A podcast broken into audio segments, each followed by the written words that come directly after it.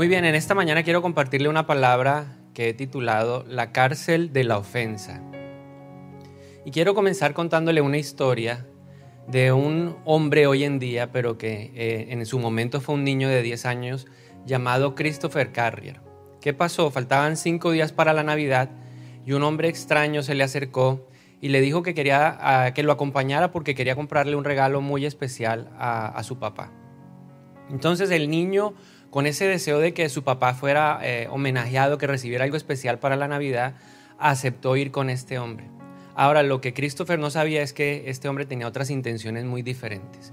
Y dice la historia que mientras iban supuestamente al lugar donde iban a, comprar el regalo, eh, se desviaron del camino y el hombre hizo que se había como que perdido. Y en un momento, sin darse cuenta, él le apuñaló, o sea, le, enterró un picayelo en la espalda, luego lo sacó del carro, lo arrastró un poco lejos de la carretera y le pegó un tiro en la sien. Ahí lo dejó tirado y se fue. Ahora, milagrosamente, Christopher sobrevive y seis días después, en un lugar, en un parque eh, de los que hay en Estados Unidos, lleno de cocodrilos, alguien lo encontró en el camino. Lo pudieron llevar a la clínica, lo salvaron, se salvó y hoy en día tiene una familia maravillosa. Pero la historia, ¿dónde está? Años después, estando él ya casado con hijos, un detective lo llamó y dijo, hay una persona que ha confesado un crimen similar al suyo, algo que pasó hace muchos años y todo coincidía. Entonces, Christopher Carrier tomó la decisión de ir a visitar a esa persona. Era un hombre mayor ya, un hombre que estaba desvalido, un hombre que lo había perdido todo, vivía en un hogar de paso. Y en medio de la conversación él pudo notar que verdaderamente había sido su agresor. Ahora, lo que me impacta es la frase que le dice Christopher Carrier a su agresor. Le dice, lo que usted intentó para mal, Dios lo convirtió en una maravillosa bendición. Ahora, estas palabras son unas palabras muy similares a las que dijo José en Génesis 50:20 cuando se encontró con sus hermanos. Él les dijo, ustedes se propusieron hacerme mal, pero Dios dispuso todo para bien. Y entonces la historia nos cuenta de que eh, después de esta visita y donde hubo la confesión de la, de la autoría del, atentado, eh, Christopher empezó a visitar todos los días con su familia a este hombre. Y un día cuando ya estaba muy enfermo, Christopher le dijo que si quería aceptar a Jesús como su Señor, ¿verdad? Y este hombre tomó la decisión y dijo lo siguiente, vi cómo el Señor devolvía la vida y mucho más a ese hombre. Estoy ansioso de volverlo a ver algún día en el cielo. Ahora, esta es una historia que a mí me impactó, es una historia real. Y me hice una pregunta, ¿por qué Christopher Carrier pudo actuar de esta manera? Y es porque él tenía claro que él no debía permanecer en la cárcel de la ofensa.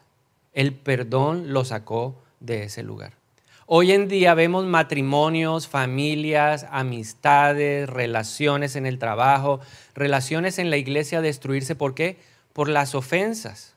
Porque no sabemos cómo tratar, cómo lidiar con la ofensa, ¿verdad? A todos nos han ofendido. ¿A cuántos los han ofendido alguna vez en la vida? Más de una vez nos han ofendido. Nos ofenden en la casa, nos ofenden en la calle, nos ofenden en el trabajo, nos ofenden en la iglesia. Y la realidad es que no podemos evitar las ofensas. Jesús dijo en Lucas 17.1 lo siguiente. Jesús le dijo a sus discípulos, es inevitable que vengan tropiezos. Y entre los tropiezos que podemos vivir están las ofensas. Y nosotros tenemos que aprender a responder a las ofensas que nosotros recibimos. La ofensa es la acción que yo hago o, son mis palabras que hacen sentir a una persona despreciada, humillada o herida en su amor propio. Cada vez que yo hago algo, a veces consciente o a veces muchas veces inconsciente, puedo estar haciendo sentir a las personas con mis palabras, con mis acciones de esa manera. Y en ese instante, cuando yo actúo de esa manera o hablo de esa manera, la persona se siente ¿qué? Ofendida. Satanás quiere que nos mantengamos ofendidos. Dígalo conmigo ahí en su casa, los que están aquí, acompáñenme, dígalo. Satanás quiere que yo me mantenga ofendido. ¿Verdad? Es un arma poderosa, es un arma espiritual. Nosotros tenemos que aprender a reconocer las artimañas del diablo. La Biblia dice que no podemos desconocer sus maquinaciones y Satanás, a Satanás le encanta que vivamos ofendidos. Conoce gente que vive ofendida, que uno no le puede decir absolutamente nada, que uno ah, algo y enseguida se pone quisquilloso. Bueno, Satanás le encanta. ¿Por qué? Porque es un arma que nos mantiene en la cárcel de las emociones, porque nos llena de pensamientos negativos. Satanás sabe que la ofensa es inevitable. Salomón escribió en Proverbios 27, 17 que el hombre se pule con el hombre y el hierro se pule con el hierro. Si el hierro con el hierro y el hombre con el hombre. Entonces nos vamos a unir y nos vamos a encontrar con ofensas constantemente. Tres razones por las cuales nos ofendemos normalmente. Número uno, nos ofendemos porque la gente comete injusticias hacia nosotros. Entonces, cuando recibimos una injusticia, nos sentimos ¿qué? Ofendidos. Porque de pronto alguien nos gritó, ¿le ha pasado que usted está, a ver, ¿cuántos son casados? Levante la mano, los casados. Muy bien. Los solteros también lo van a vivir. Cuando uno está casado, uno a veces se siente ofendido por la pareja. ¿Cuántos se han sentido ofendidos por su marido, por su mujer? Levante la manito ahí. Sí, uno, ¿cómo se siente uno? Sí, allá por dentro arde algo. Sí, el amor propio fue herido, fue tocado. Y a veces recibimos gritos, maltratos, eh, malas maneras de decir las cosas. Y esas son cosas injustas, ¿verdad? No las merecemos. No sé a cuánto les ha pasado de pronto que en el trabajo o en la universidad. A ver, ¿cuántos están en la universidad, en el colegio? A ver, levanten la mano.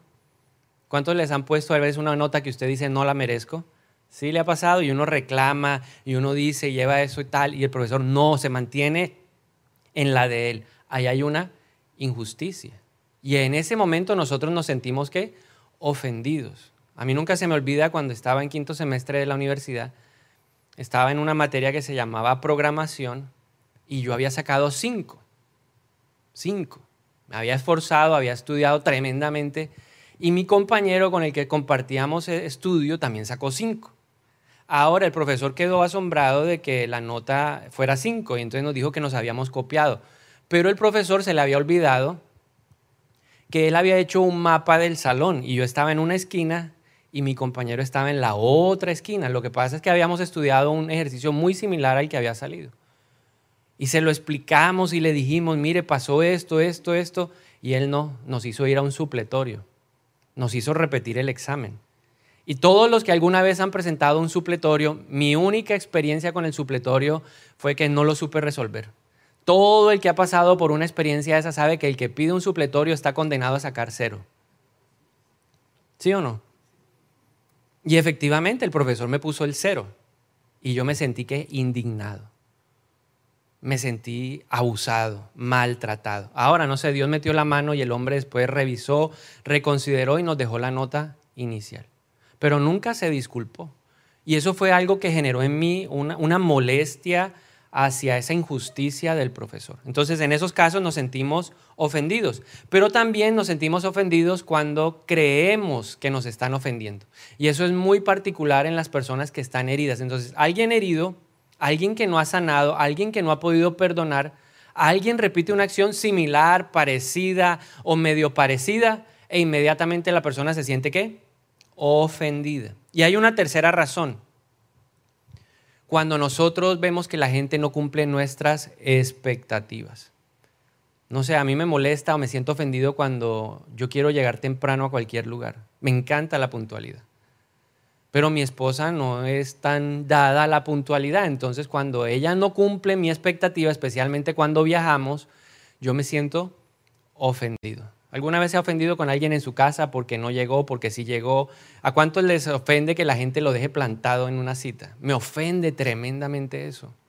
Me siento indignado cuando alguien ni siquiera tiene la cortesía de llamarme a decirme, no voy a llegar o voy a llegar tarde. Entonces, por esas tres razones, usualmente nosotros nos ofendemos. Ya entendemos que la ofensa es inevitable, entonces tenemos que aprender a responder la ofensa. Ahora, basado en la palabra de Dios y en lo que uno vive cotidianamente, pude identificar dos maneras de responder a la ofensa, una correcta y una manera incorrecta. Entonces vamos a empezar por la manera incorrecta de responder a la ofensa. Cuando nos sentimos heridos en el amor propio, cuando nos sentimos humillados, cuando nos sentimos despreciados. Hay una manera incorrecta y esa manera incorrecta la vemos reflejada en la vida de un hombre llamado Absalón. ¿Cuántos conocen algo de Absalón? A ver, levante la mano allá en su casa, ¿usted conoce algo de Absalón? Absalón era el hijo de David, era el tercero de la familia. Y esta historia de Absalón empieza en 2 de Samuel, capítulo 13. Voy a resumirles más o menos lo que pasó para que podamos ver qué ofendió a Absalón y cuál fue la manera de responder de él. Entonces, en 2 de Samuel capítulo 13 vemos la aparición de los hijos de David. El hijo mayor de David se llamaba Amnón y Amnón era un hombre que estaba profundamente enamorada de su media hermana Tamar.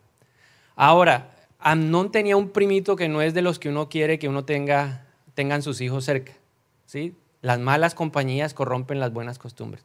Entonces Amnón le contó a Jonadab todo lo que él sentía por Tamar. Entonces este, este muchacho, el primo, le dijo, bueno, vamos a hacernos una historia aquí para que venga Tamar y tú puedas estar con ella.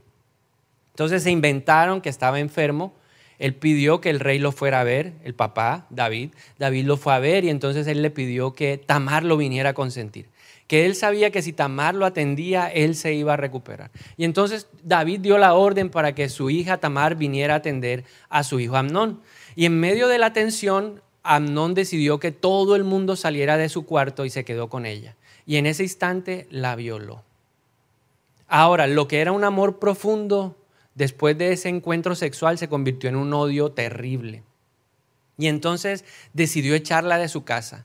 Ya la había eh, desagraviado, ya la había impropiado, ya la había humillado y decidió sacarla de su casa. Ella le pedía que no. Ahora, lo lógico era que si él había estado con ella, pues le hubiera dicho al rey, yo me quiero casar, y se hubieran casado. Así eran las cosas en esa época. Y entonces, en esa humillación, ella llega a la casa de su hermano Absalón. Ese sí era su hermano de papá y mamá. Entonces Absalón le dijo, quédate calladita, yo voy a hablar con mi papá, yo sé que mi papá va a tomar cartas en el asunto. Y entonces Absalón va y habla con David y le cuenta, David se entera de todo lo que ha pasado y mire lo que dice la palabra de Dios, segunda de Samuel 13, 22. Dice, cuando el rey David se enteró de todas estas cosas, se enojó mucho. Pero Absalón no le habló a Amnón ni bien ni mal, pues odiaba a Amnón porque había violado a su hermana Tamar. Entonces la Biblia dice que David se enojó. Pero la Biblia no nos da detalles y al parecer, por lo que podemos inferir, no hizo absolutamente nada. Ahora, lógicamente, Absalón tenía una expectativa. ¿Cuál sería la expectativa de Absalón? Que su papá de alguna forma lo castigara, ¿cierto? Si de pronto por ser el primogénito él iba a ser el rey, el futuro rey, lo lógico sería que David dijera públicamente, él deshonró a la familia, él no merece el ser, mi sustituto, a él no le vamos a dar la corona. Yo creo que era como una de las expectativas que tenía Absalón. O tal vez quería que lo desterraran, porque también era un trato muy particular y muy frecuente en las personas que humillaban a la familia. Entonces Absalón tenía una expectativa que no se cumplió. Y como no supo tratar con esa ofensa, su corazón se enfermó. ¿Verdad? Dice que duró dos años ahí con el corazón envenenado y a los dos años planeó la forma de cobrar venganza. Porque esa es una forma muy particular del modelo de Absalón. El modelo de Absalón se basa en la venganza. Mi esposa me grita, ¿qué hago yo? Grito más duro, dígalo conmigo, grito más duro. Mi papá me grita, yo también le grito a mi papá. El jefe me grita, yo le grito al jefe. Me voltea la cara el compañero de trabajo, yo también sé voltear la cara. Si alguien sabe tragar de ojos, yo también sé tragar con los ojos. ¿Sí le ha pasado? Ese es el método Absalón. Dos años después se venga asesinando a Amnón. Mató a su hermano. Y entonces decide ir a donde eh, su abuelo y se va a vivir a una región llamada Jesús, donde vive allí tres años. A los tres años, ahí por la mediación de Joab, que era el general del ejército de David, regresa a Jerusalén. Pero el rey no lo recibe. Él tenía una expectativa nuevamente. ¿Cómo estaba el corazón de, de nuestro amigo Absalón? Estaba lleno de ofensa. Su corazón estaba herido. Su corazón estaba resentido. Su corazón estaba amargado. Y él regresa a Jerusalén. ¿Cuál era la expectativa? Mi papá me mandó a llamar. ¿Qué expectativa podría tener él? Me va a perdonar, me va a restaurar, me va a restituir. Pero David decidió no recibirlo. Y así duró un par, un par de años más. Y él siguió insistiendo, insistiendo, y Joab empezó a mediar, pero llegó un día en donde Joab se cansó. Y Joab no quiso atender el llamado de Absalón para que interviniera y fuera un intercesor delante de su papá. Y entonces mandó a sus empleados a quemarle el campo de Joab porque no quería ayudarlo. Entonces Joab finalmente lo ayuda, el rey lo recibe, el rey lo abraza, lo besa, recibe el perdón que él quiere recibir, pero su corazón ya está envenenado. Recuerde, el modelo de Absalón se basa en la venganza. Y él está decidido a vengarse. ¿Por qué? Porque hay una ofensa, hay una deuda pendiente. El problema de la ofensa no tratada es que genera una deuda que no se cancela con muchas cosas. O sea, si no, esa persona no cumple lo que yo quiero, yo no me voy a dejar de sentir ofendido. Y eso pasa mucho en las familias, pasa mucho en los matrimonios. ¿Cómo se solucionan las peleas en los matrimonios?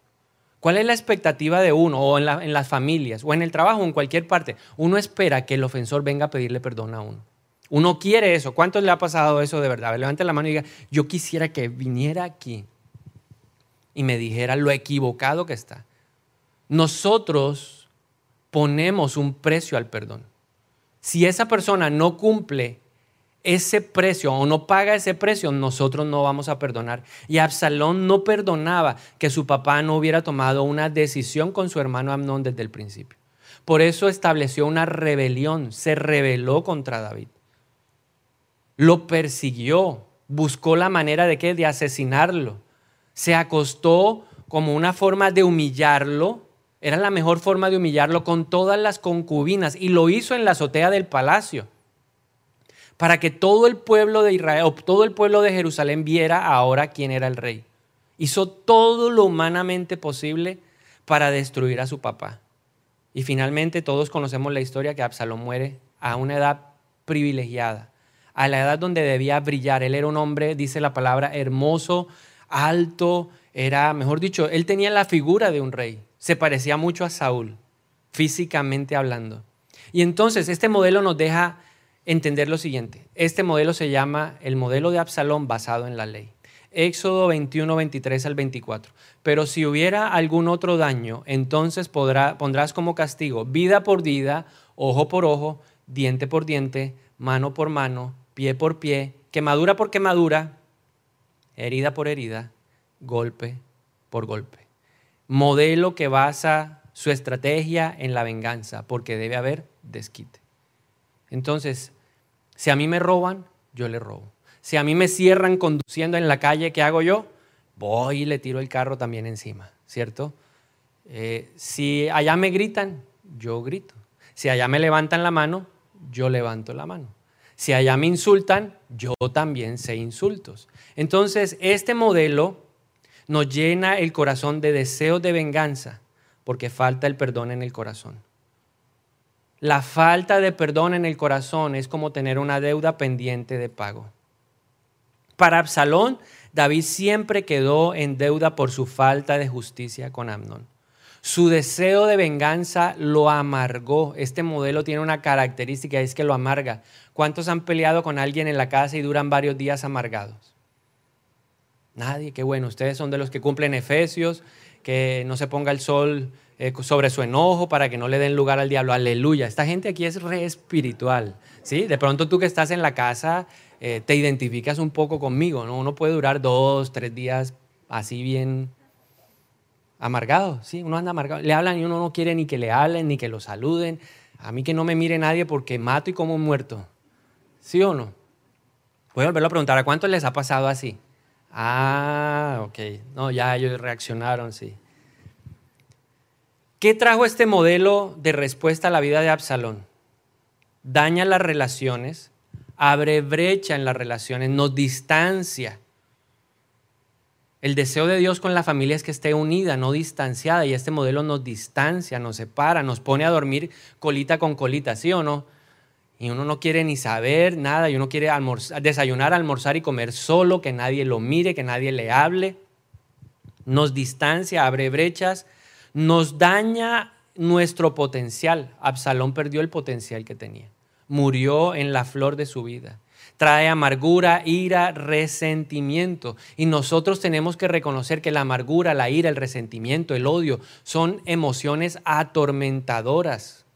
Son emociones desgastantes. Son emociones que nos cansan, que nos agotan. No deberíamos permitirlas, pero las permitimos. Nuestra visión espiritual se disminuye, nuestro corazón se endurece, no podemos oír a Dios. Construimos muros alrededor de nuestras heridas para que la gente no entre. Entonces yo acepto al que está de mi lado, le cuento a, mi amigo, le cuento a mi compadre, le cuento a, no sé, a, los, a los que están cercanos a mí. Y el que me da la razón a mí, yo lo abrazo. Este es de los míos, este sí me entendió. ¿Sí? Pero aquel que me dice, no, no está bien, tú deberías trabajar el perdón, tal vez ella tenga razón, a ese no, ese es mi enemigo, yo construyo murallas. Y las murallas son particulares porque a través de las murallas yo controlaba o ellos controlaban el acceso a la ciudad. Y emocionalmente yo levanto murallas y entonces si este no está pensando lo mismo que yo, lo aparto. Si este no considera lo que yo considero, lo aparto y me hace estar siempre a la defensiva. Absalón estaba preso en la ofensa. No podía salir de la cárcel. Estaba totalmente preso. ¿Y sabe cuál fue la causa principal por la cual él no pudo salir de esa cárcel de, de la ofensa? Su orgullo. ¿Por qué nosotros vivimos tan ofendidos? Porque somos orgullosos. Porque tenemos una alta estima sobrevalorada de cada uno de nosotros.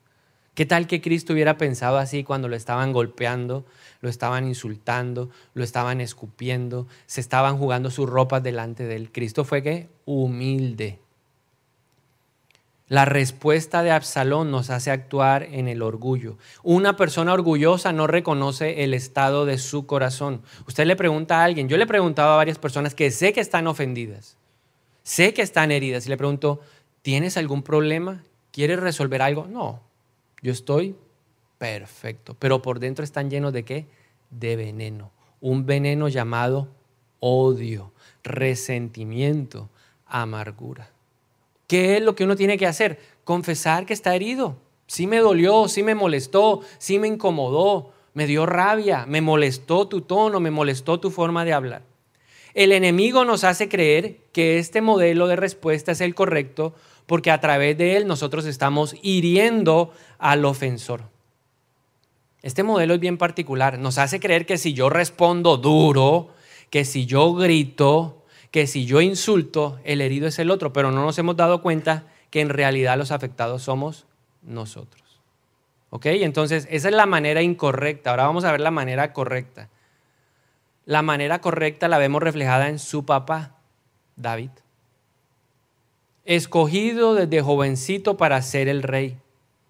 Sirvió fielmente a su antecesor, el rey Saúl. Si alguien era leal, era David. Saúl no supo manejar la ofensa, él se sintió un día ofendido porque David fue a una batalla con los filisteos, le fue súper bien. Y cuando regresó, el pueblo cantaba, dice, David mató a, eh, Saúl mató a mil y David a sus diez mil.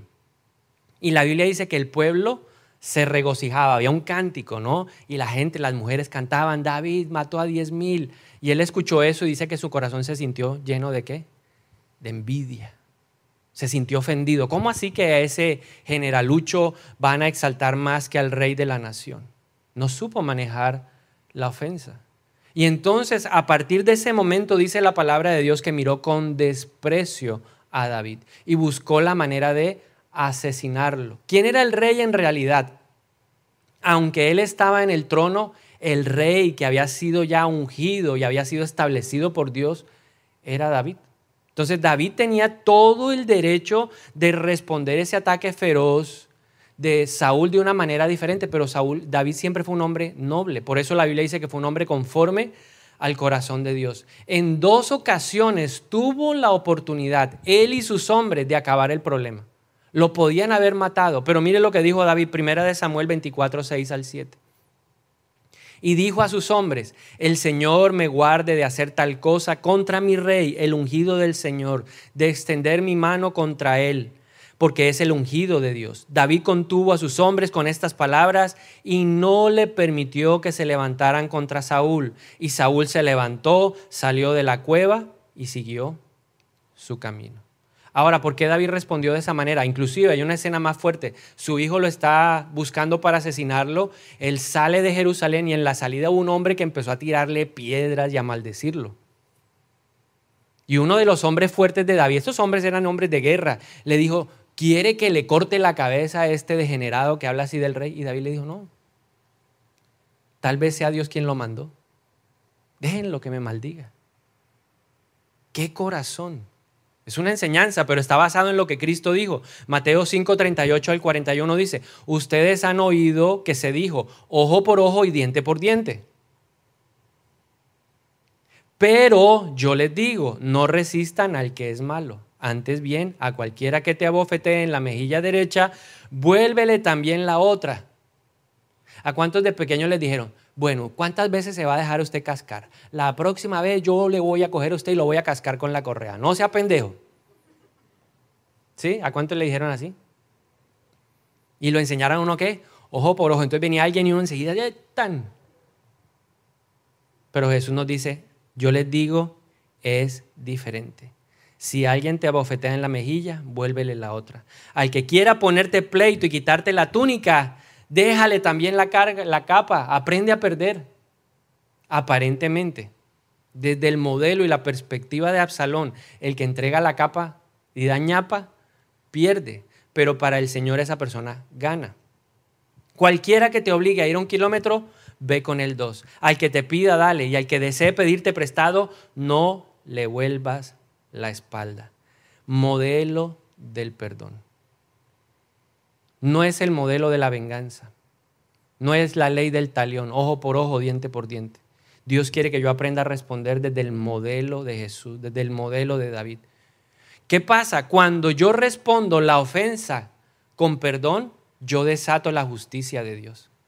Permito que Dios actúe, permito que Dios obre, permito que Dios opere necesitamos trabajar más en este tipo de respuesta. Efesios 4, 31 al 32 dice, sea quitada de ustedes toda amargura, enojo, ira, insultos, así como toda malicia. Sean más bien amables unos con otros, misericordiosos, perdonándose unos a otros, así también como Dios los perdonó en Cristo.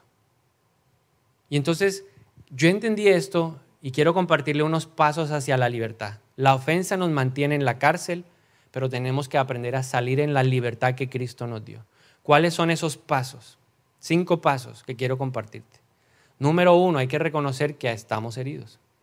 Uno sí tiene que reconocer, es lo más difícil. Por ahí se empieza, pero es lo más difícil. Porque a veces la esposa le dice, ¿estás bravo? Lleva cinco días sin pronunciar palabra. ¿Hay algo que te incomodó? No. ¿Estás bien? Sí. ¿Cómo va el trabajo? Bien. No pasamos de ahí. De pronto las mujeres son más expresivas en eso, ¿no? Y ellas sí lo dicen y sí lo expresan y sí lo manifiestan.